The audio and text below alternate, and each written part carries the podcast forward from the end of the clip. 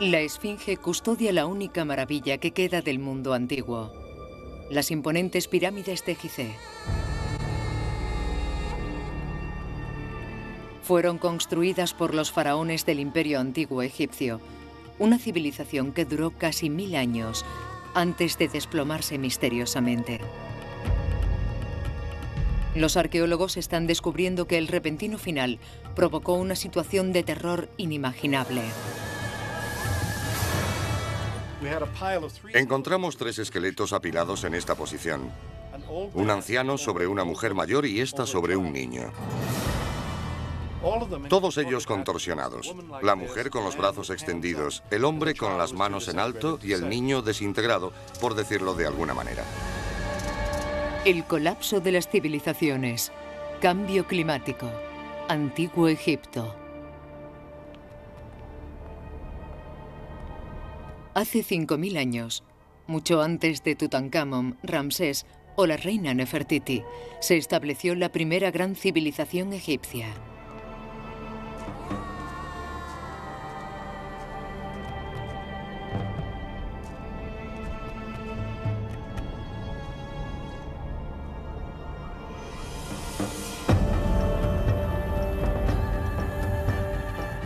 El legado del imperio antiguo egipcio es la Esfinge y las grandes pirámides de Gizeh.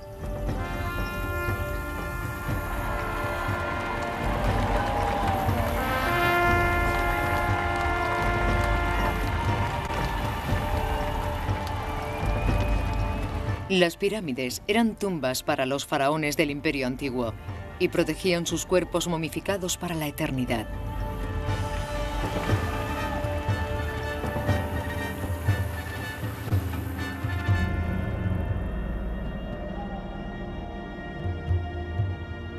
Los faraones unieron Egipto haciendo florecer así el imperio antiguo. Desarrollaron un estilo único de arquitectura, literatura y arte en general. Fue una civilización estable y resistente. La vida del egipcio medio permaneció inalterada durante casi mil años.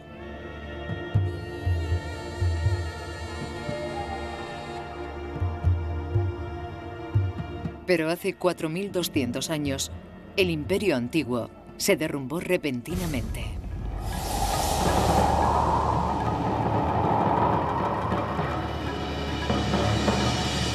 El poder de los faraones se tambaleó y el gobierno central se vino abajo. Egipto se sumió en un periodo oscuro que duró casi 200 años. Es un episodio de la historia que desconcierta a los egiptólogos.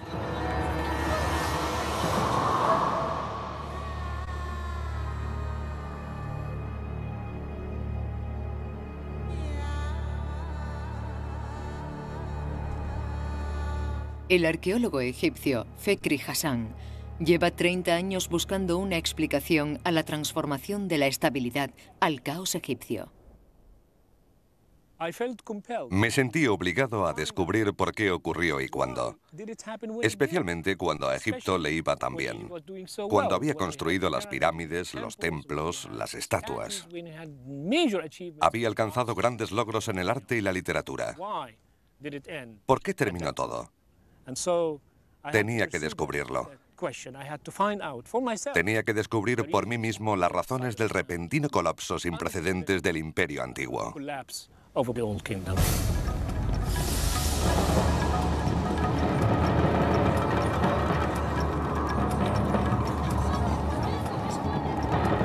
Fekri Hassan siempre ha desafiado la ortodoxia. La teoría convencional explica que el imperio antiguo cayó después de la muerte de un faraón. La consiguiente batalla por la sucesión provocó un gran conflicto político.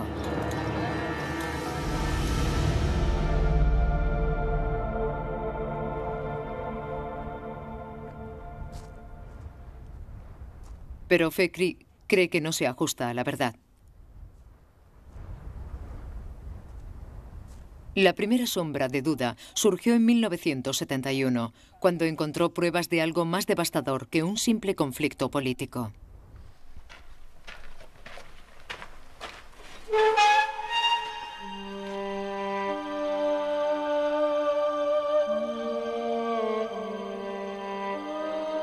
Esta desconocida tumba del sur de Egipto tiene una sorprendente historia que contar.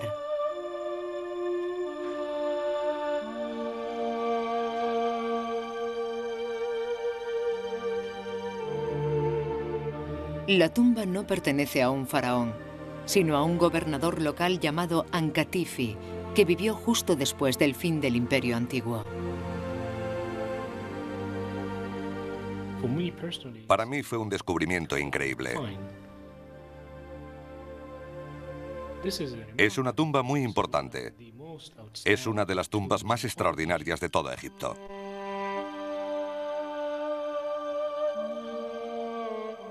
Fekri encontró la pista clave en las inscripciones de Ankatifi.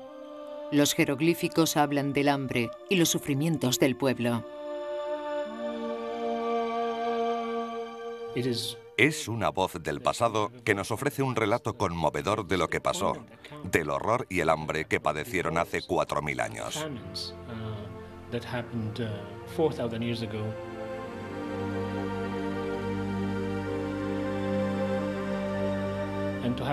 Es inaudito haberlo encontrado de una manera tan concisa y clara.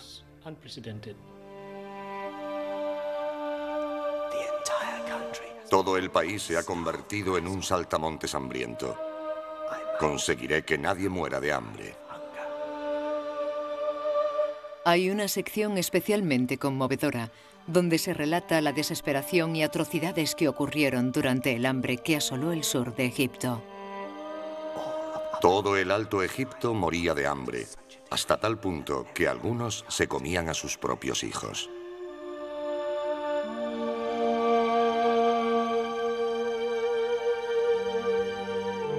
Para Fekri, las inscripciones eran demasiado importantes para pasarlas por alto. Pero tomar los jeroglíficos de Ankatifi al pie de la letra le provocó algunos conflictos con la mayoría de los egiptólogos. Cuando Ankatifi habla sobre su pueblo muriéndose de hambre, no es más que la típica retórica egipcia unida a la exageración.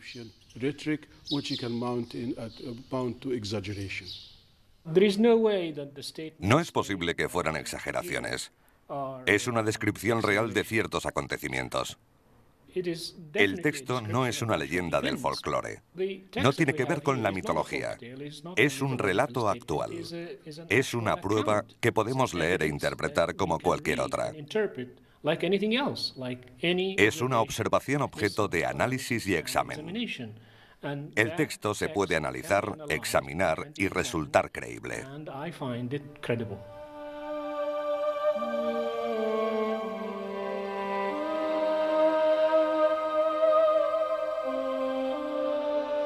Fekri se sintió obligado a demostrar la veracidad de los jeroglíficos, a demostrar que Egipto había sufrido devastadoras hambrunas. Pero durante años se sintió frustrado por la falta de pruebas convincentes.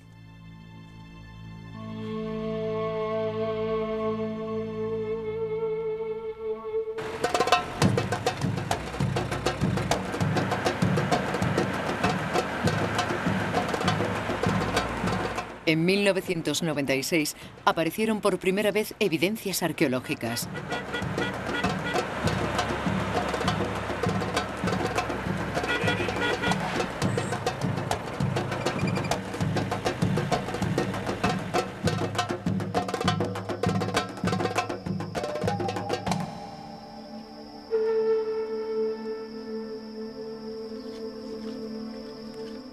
Nuevo descubrimiento en el norte reveló el sufrimiento real a finales del Imperio Antiguo. Los arqueólogos excavaban en el delta del Nilo, lejos de las bellas tumbas y pirámides del resto de Egipto. La guía describe este espectáculo como un lugar con el que solo se emocionan los arqueólogos más entregados. Donald Redford se emociona con todo lo que encuentra aquí. Cuando empezamos a excavar, me sorprendió mucho encontrar enterramientos miserables. Estaban justo debajo de la superficie, cubiertos con esteras de juncos, en algunos casos apiñados unos contra otros. Casi había que esquivarlos.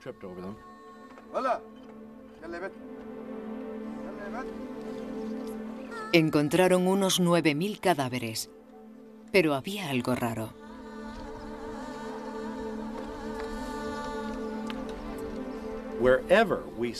Allá donde picábamos encontrábamos cuerpos en decúbito supino o de lado bajo esteras de juncos. Llegamos a la conclusión de que eran tumbas de pobres y todas ellas del mismo periodo.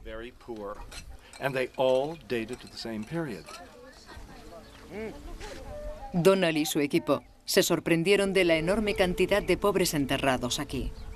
Habían encontrado una comunidad reducida a la extrema pobreza.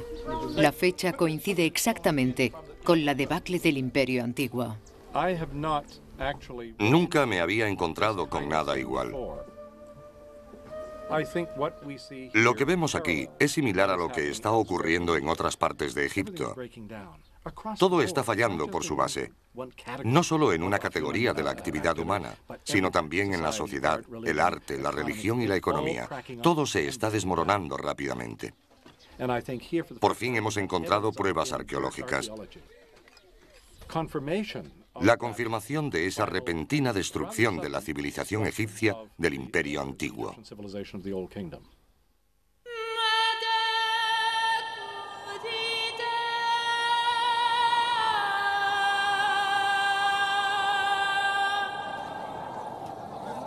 El descubrimiento de Donald indica que las descripciones en la tumba de Ankatifi sobre la extensión de la hambruna deben ser ciertas.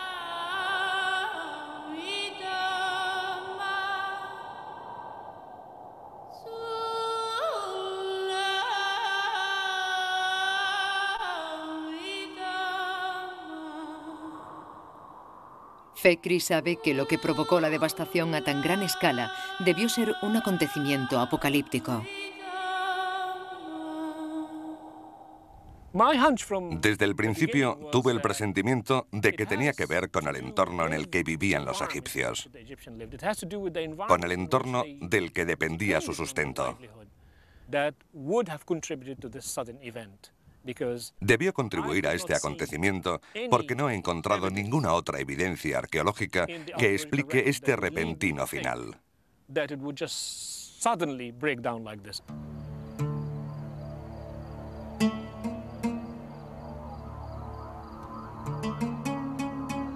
El Nilo domina todas las fuerzas naturales de Egipto.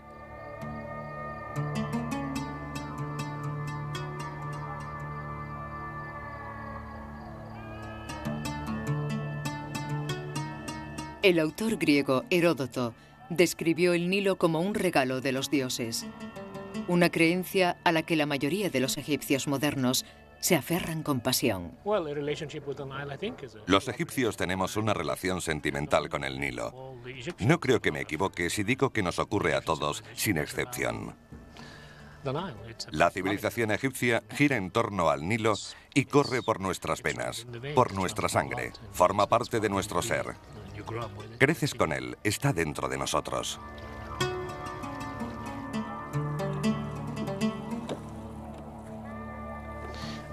Si te comprometes de por vida con una relación así, tiene que ser muy apasionada.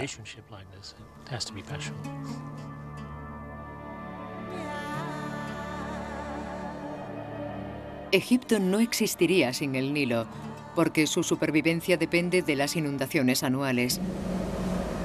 Cada año, las lluvias en el sur provocan crecidas en el valle del Nilo, inundando la zona con ricos y fértiles lodos. Cuando bajan las aguas, se puede empezar a plantar.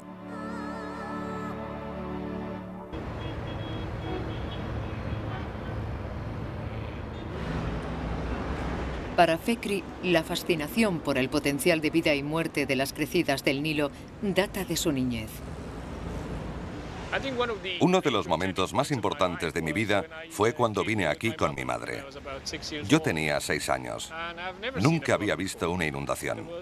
Las orillas del Nilo estaban cubiertas de agua. Estaba aterrado. Me sorprendí mucho de que pudiera pasar algo así.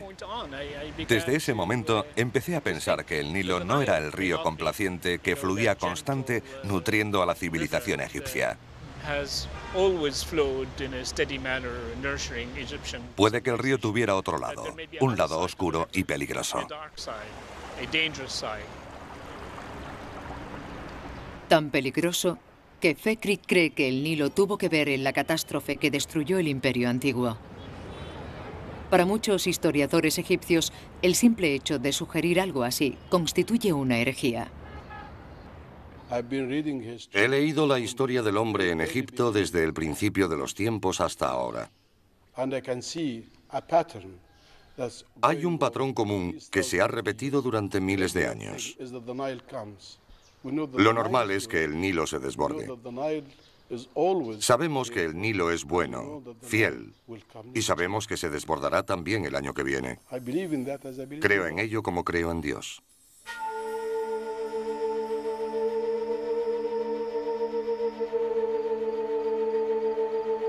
Enfrentado a estas convicciones, Fekri sabía que tenía que encontrar alguna prueba de que el Nilo no siempre fue el fiel aliado de Egipto.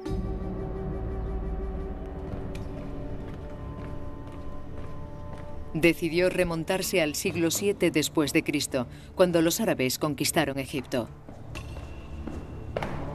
Todos los años medían el nivel de las inundaciones del Nilo en esta columna del Cairo. Los meticulosos datos de más de mil años fueron una auténtica revelación. Cuando comencé a fijarme en los índices del Nilo, tuve la impresión de que era un río normal sin demasiados cambios en la cantidad de agua que llevaba anualmente. Pero me sorprendió descubrir que había muchas variaciones de año en año, de década en década, de siglo en siglo y después de milenio en milenio.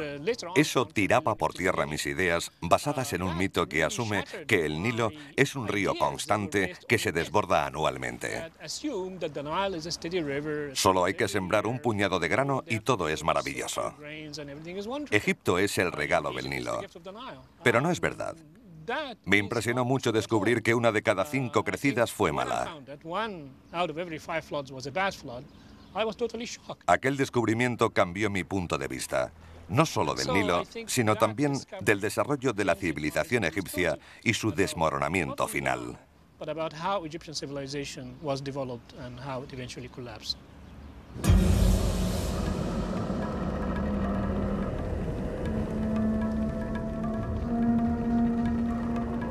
Fekri también descubrió que solo un pequeño descenso en la crecida podría tener desastrosas ramificaciones. Una lección aprendida por uno de los más grandes estrategas militares europeos. En 1791 y 92, la crecida del Nilo se quedó a tan solo uno o dos metros de la media, pero la gente moría de hambre, había disturbios y las consecuencias políticas fueron lamentables. Enterado del debilitamiento del país, Napoleón aprovechó la ocasión y conquistó Egipto.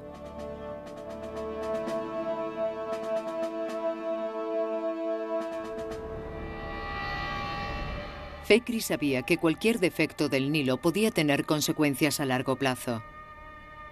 Pero estaba desconcertado. Había encontrado informes de crecidas escasas durante dos o tres años, pero la época oscura había durado más de 200 años. Parecía imposible que el Nilo fallara durante tanto tiempo. Quizá estuvo implicado algún acontecimiento más importante.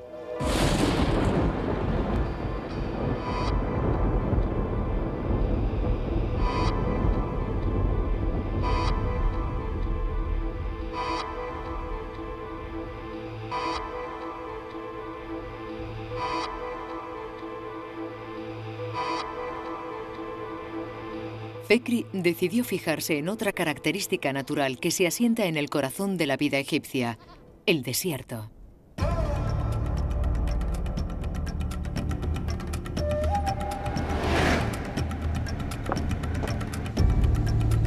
Fekri ha venido con su mujer, la botánica Hala Barakat, al extremo meridional de Egipto en busca de pistas.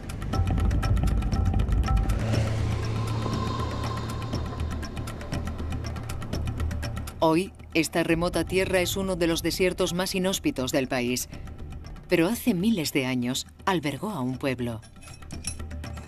Hala recorre el desierto buscando el rastro de este pueblo.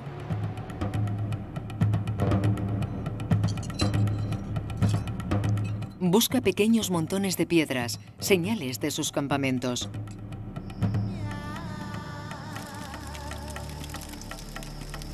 Por la noche se reunían al calor del fuego.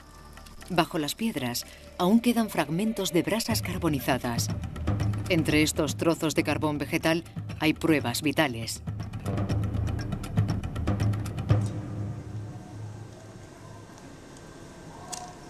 De vuelta en el laboratorio, Hala identifica los diferentes tipos de madera.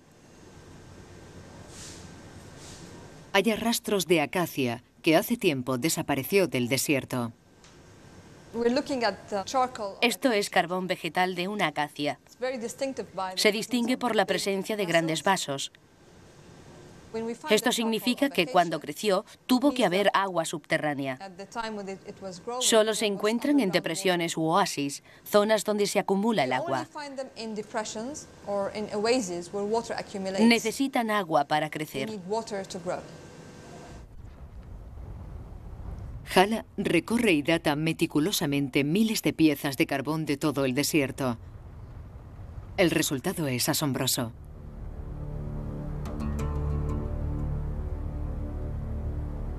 Hace 7.000 años aquí hubo árboles, no exactamente un bosque, pero sí una sabana con hierba que crecía entre los árboles después de la estación de las lluvias.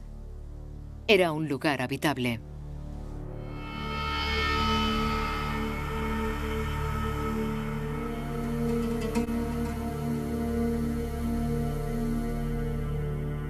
Con el tiempo, las grandes franjas del norte de África se secaron y se convirtieron en un desierto.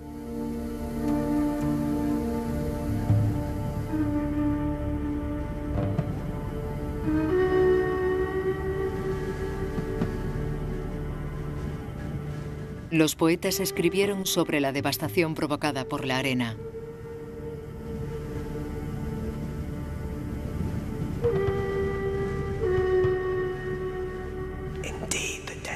El desierto se abre camino. Reclama la tierra. La tierra está herida, las ciudades devastadas. El sol cae. Nadie vive donde hay tormentas de arena. No sabemos qué ocurrirá. ¿Pudo este cambio ser la causa de la repentina caída del imperio antiguo hace 4.200 años? Desgraciadamente para Fekri, las fechas no coinciden. No creo que la desertificación gradual del norte de África fuera la principal causa del colapso del imperio antiguo. Los desiertos que conocemos hoy ya existían hace 4.500 años. El cambio fue gradual. Hubo acontecimientos violentos, pero en general hubo una tendencia gradual que duró varios milenios.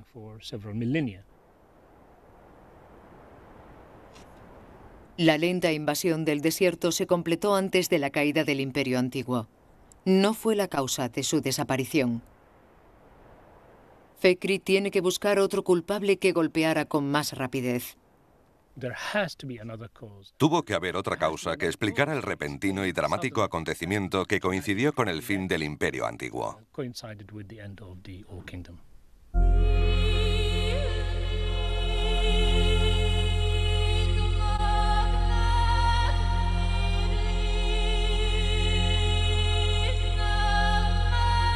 Entonces ocurrió un cambio importante, un nuevo descubrimiento en las colinas de la vecina Israel.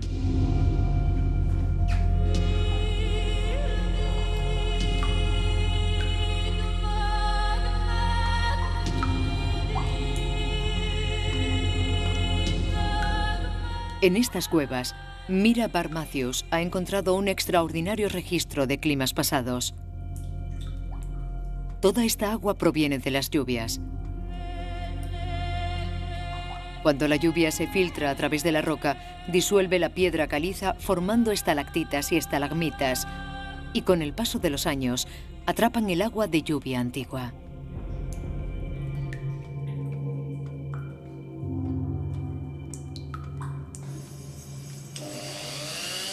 Mira ha encontrado un modo de calcular las precipitaciones de hace miles de años, recogiendo pequeñas muestras de estalactitas. La lluvia antigua contiene dos tipos diferentes de oxígeno, uno ligero y otro más pesado. Cuanto más oxígeno ligero haya, más húmedo fue el periodo. Cuanto más pesado, más seco. Los análisis de las muestras en un espectómetro arrojan los niveles de oxígeno ligero y pesado.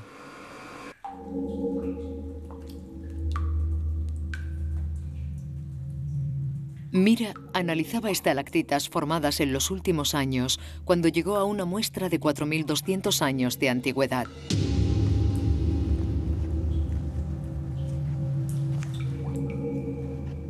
Cuando vio los resultados, supo que había pasado algo raro. Hubo un importante cambio en la cantidad de lluvia caída en la zona.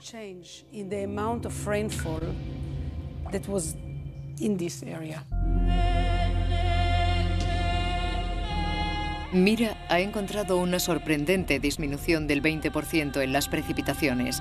Esto indicaría un repentino e importante cambio climático. Es una reducción espectacular. Es el mayor acontecimiento en los últimos 5.000 años.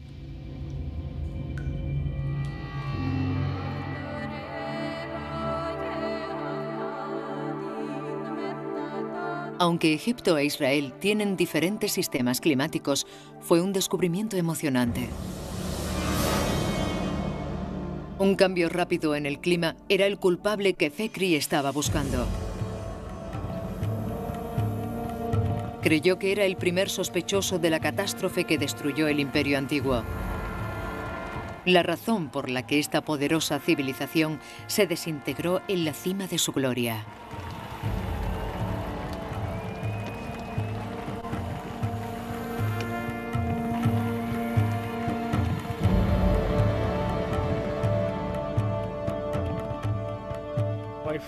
Además de los cambios graduales que ocurren cada milenio, también ocurren cambios climáticos repentinos con consecuencias dramáticas para la gente.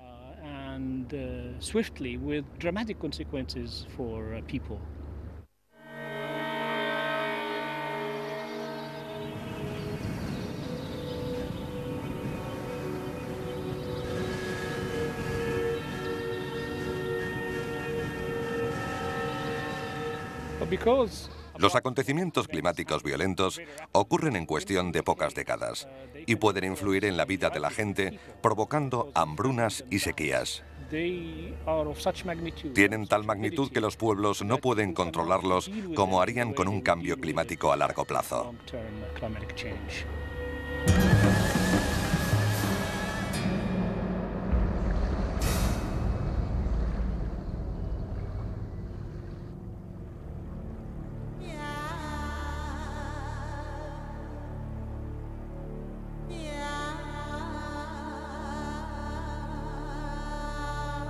Fekri necesitaba saber si el repentino cambio climático descubierto en la cueva israelí no fue un acontecimiento aislado, sino parte de un modelo climático que habría afectado también a Egipto.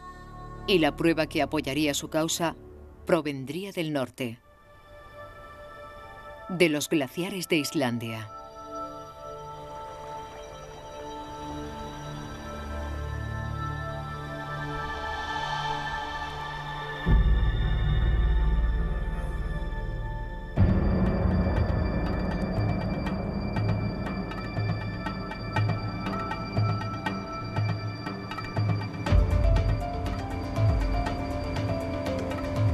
El geólogo Gerard Bond también está buscando las claves de los antiguos climas y lo hace observando los icebergs. Está especialmente interesado en los rayados con ceniza negra.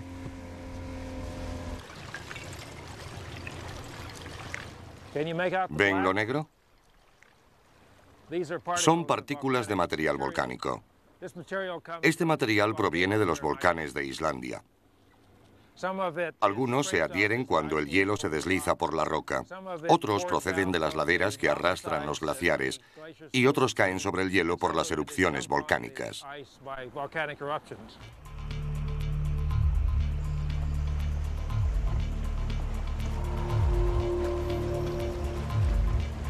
Gerard sigue la ruta que toman los icebergs cuando abandonan Islandia y se dirigen al sur, en el Atlántico Norte. Cuando los icebergs llegan a aguas más cálidas, se derriten y los trozos de ceniza caen al fondo del océano. Allí quedan incrustados en el lecho marino, que crece con el paso del tiempo.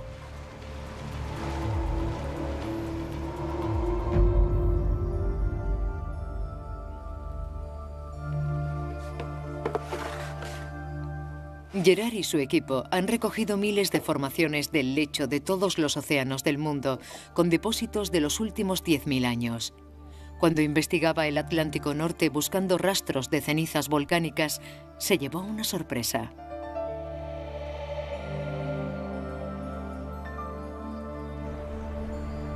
Encontró cenizas en lugares muy extraños. Algunas estaban tan al sur que demostraban que los icebergs habían recorrido un largo trayecto antes de derretirse. Esto solo pudo ocurrir en periodos de frío extremo.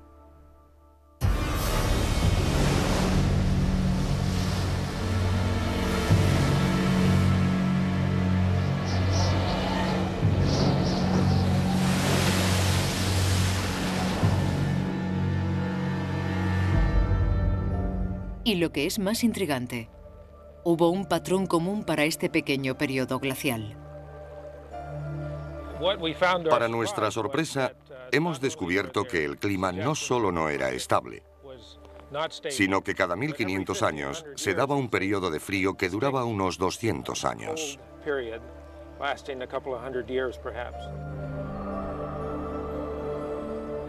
Pero ¿qué tiene que ver un ciclo climático de 1500 años con la hambruna en Egipto? Uno de esos ciclos ocurrió hace 4.200 años. Eso significa que el tiempo fue lo suficientemente frío como para que los icebergs llegaran hasta las costas de Irlanda.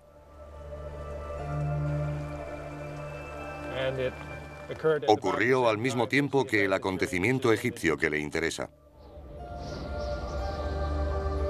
Por lo tanto, ocurrió un pequeño periodo de glaciación que provocó condiciones gélidas en toda Europa, cuando Egipto sufría las terribles hambrunas.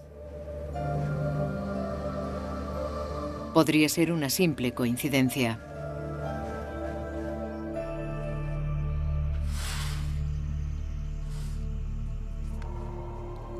Pero el trabajo de Gerard alertó a su colega geólogo Peter de Menocal. Cuando investigaba los registros climáticos del resto del mundo, descubrió un cambio climático aún más espectacular.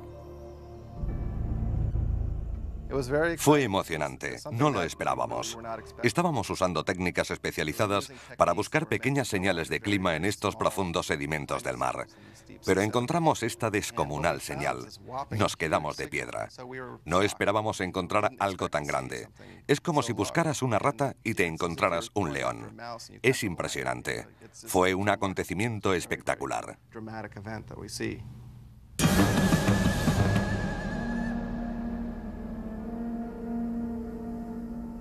Los datos encontrados sobre el clima revelaron lo lejos que llegó.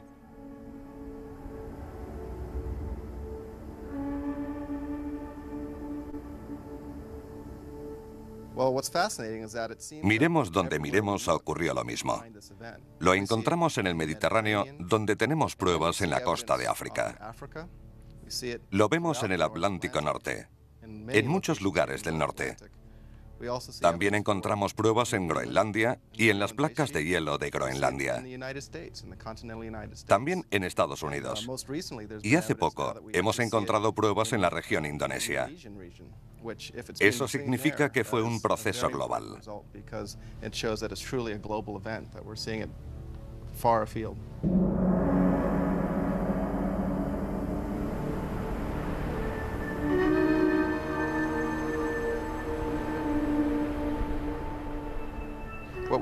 El cambio climático ocurrió en el mismo periodo que la caída del imperio antiguo.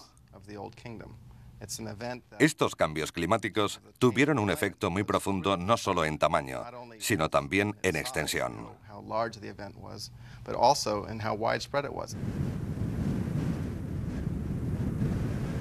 Los científicos confirmaban al fin las teorías de Fekri.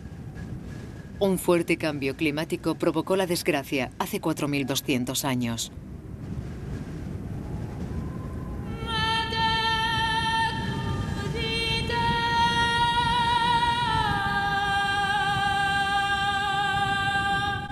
Cuando las condiciones frías y secas barrieron el globo, las cosechas se arruinaron y la gente murió de hambre.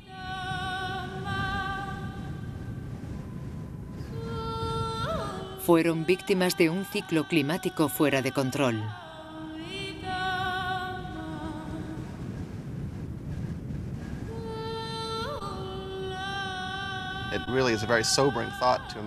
Es duro pensar en toda aquella gente que tuvo que luchar contra el clima y sucumbir a él.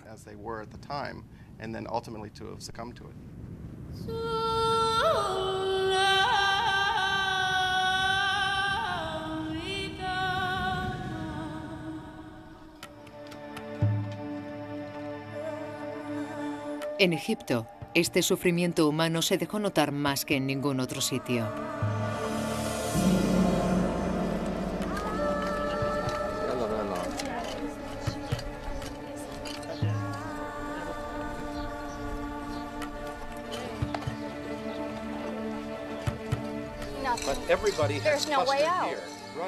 Donald Redford y su equipo ya habían descubierto que esta ciudad abandonada fue azotada por la pobreza a finales del Imperio Antiguo.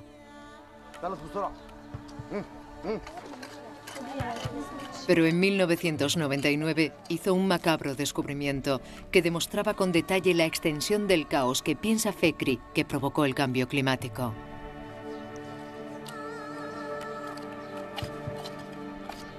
encontró un grupo de esqueletos enterrados bajo los muros de un templo.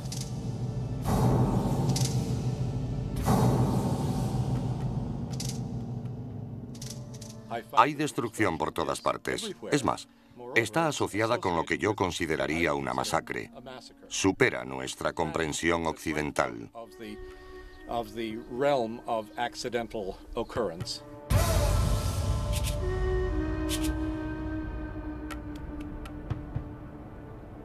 Con los años, Donald ha desenterrado miles de esqueletos, pero quedó consternado cuando encontró esta colección de cuerpos.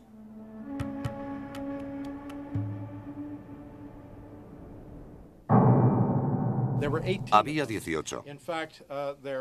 Su posición era realmente dramática.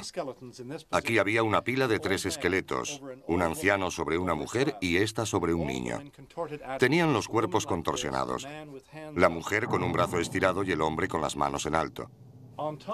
Allí había dos varones adultos, uno tumbado sobre la pared con parte de ella derrumbada sobre su espalda.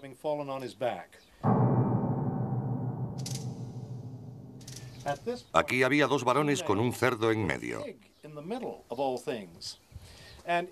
Frente al templo había un adolescente con una rata atrapada en su mano.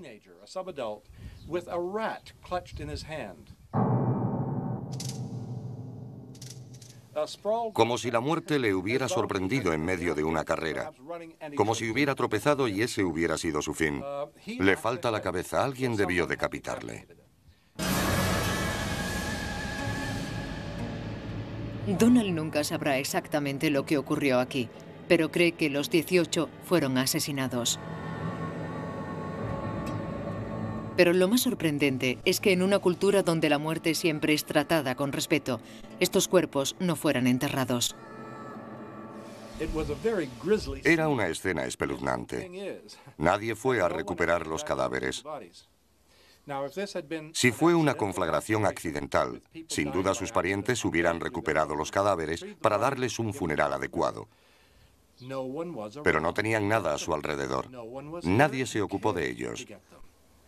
Hay una especie de vacío, como si con sus muertes y la destrucción del templo, el lugar hubiera sido abandonado.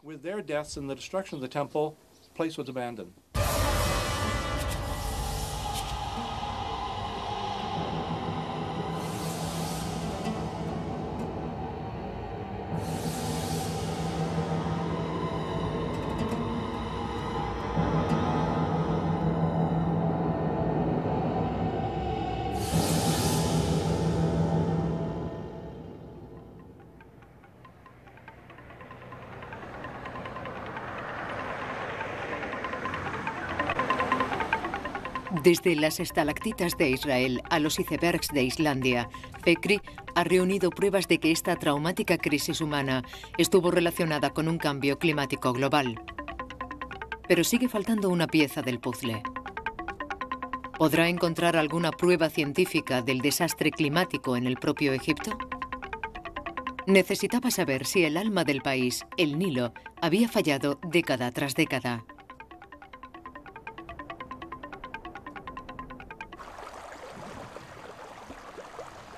La prueba crucial provendría de este lago. Es un lago poco común. Durante el Imperio Antiguo estuvo unido directamente al Nilo a través de un afluente. Cuando llegaban las riadas anuales del Nilo, el lago crecía.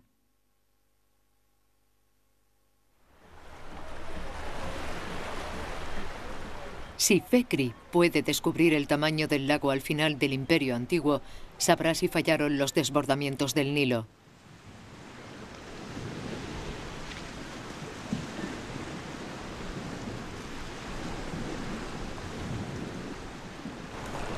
Decidió inspeccionar el lodo del fondo del lago en busca de respuestas.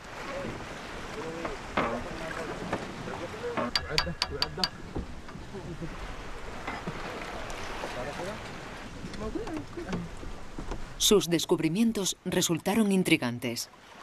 Pero lo que más le fascinó fue lo que no encontró.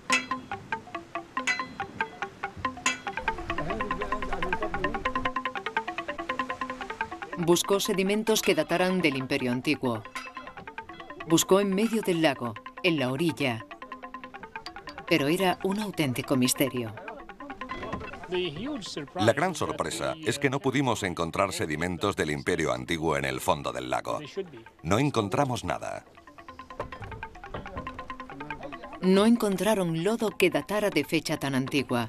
Fue como si el lago no hubiera existido durante el imperio antiguo. Pero Fekri sabía por documentos antiguos que hubo un lago. Se quedó perplejo. Pero un día cayó en la cuenta de por qué no encontraban nada. Solo hay una explicación.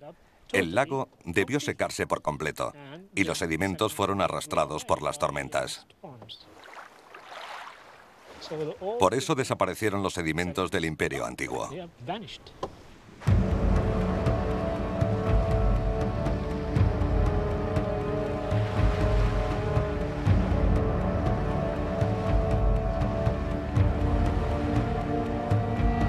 Es extraordinario que un lago pudiera desaparecer tan espectacularmente. El nivel del Nilo debió ser tan bajo que dejó de alimentar al lago. Es la única vez en toda la historia que el lago se secó por completo y ocurrió precisamente al final del Imperio Antiguo.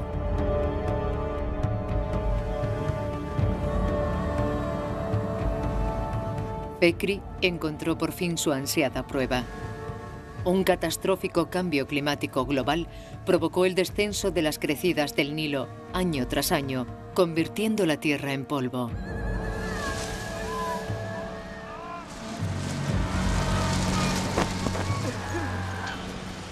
Esta fue la explicación para las severas hambrunas que afectaron a Egipto. Las tormentas de arena ahogaron la tierra. En una de las civilizaciones más poderosas del mundo, la gente se moría de hambre.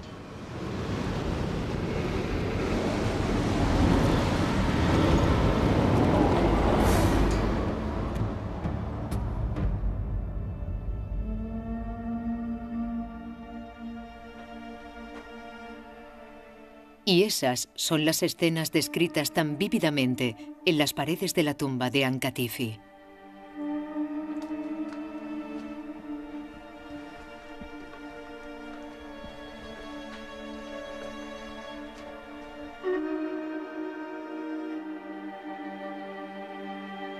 Aunque la búsqueda de Fekri ha terminado, hay una conmovedora sección que sigue extrañándole.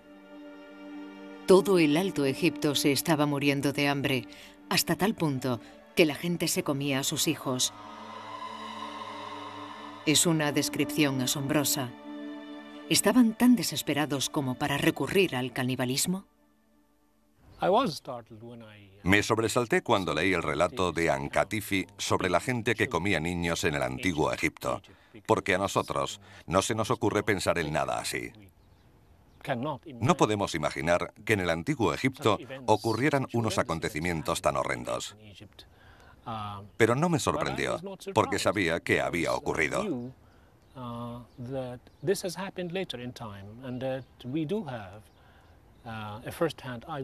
Tenemos un testigo de primera mano que habla de una hambruna asociada con un periodo de sequía.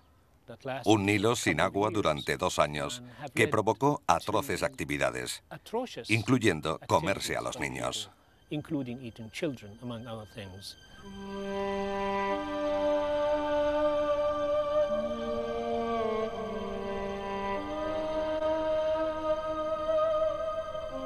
Este relato de primera mano procede de un libro escrito por un médico de Bagdad, testigo de una hambruna en el Cairo en el año 1200 después de Cristo. En su vívida descripción hay resonancias de la tragedia que aconteció en el Imperio antiguo.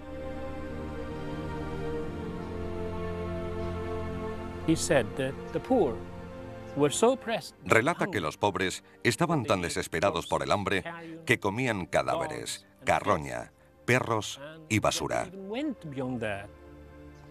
Incluso llegaron a comerse a los niños. Había gente que asaba y cocinaba a los niños.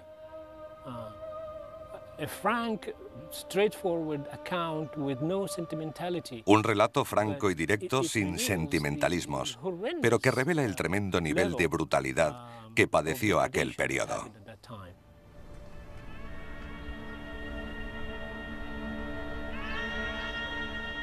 Si esto ocurrió con una hambruna que solo duró dos años, los horrores de un periodo que durara varias décadas son verdaderamente inimaginables.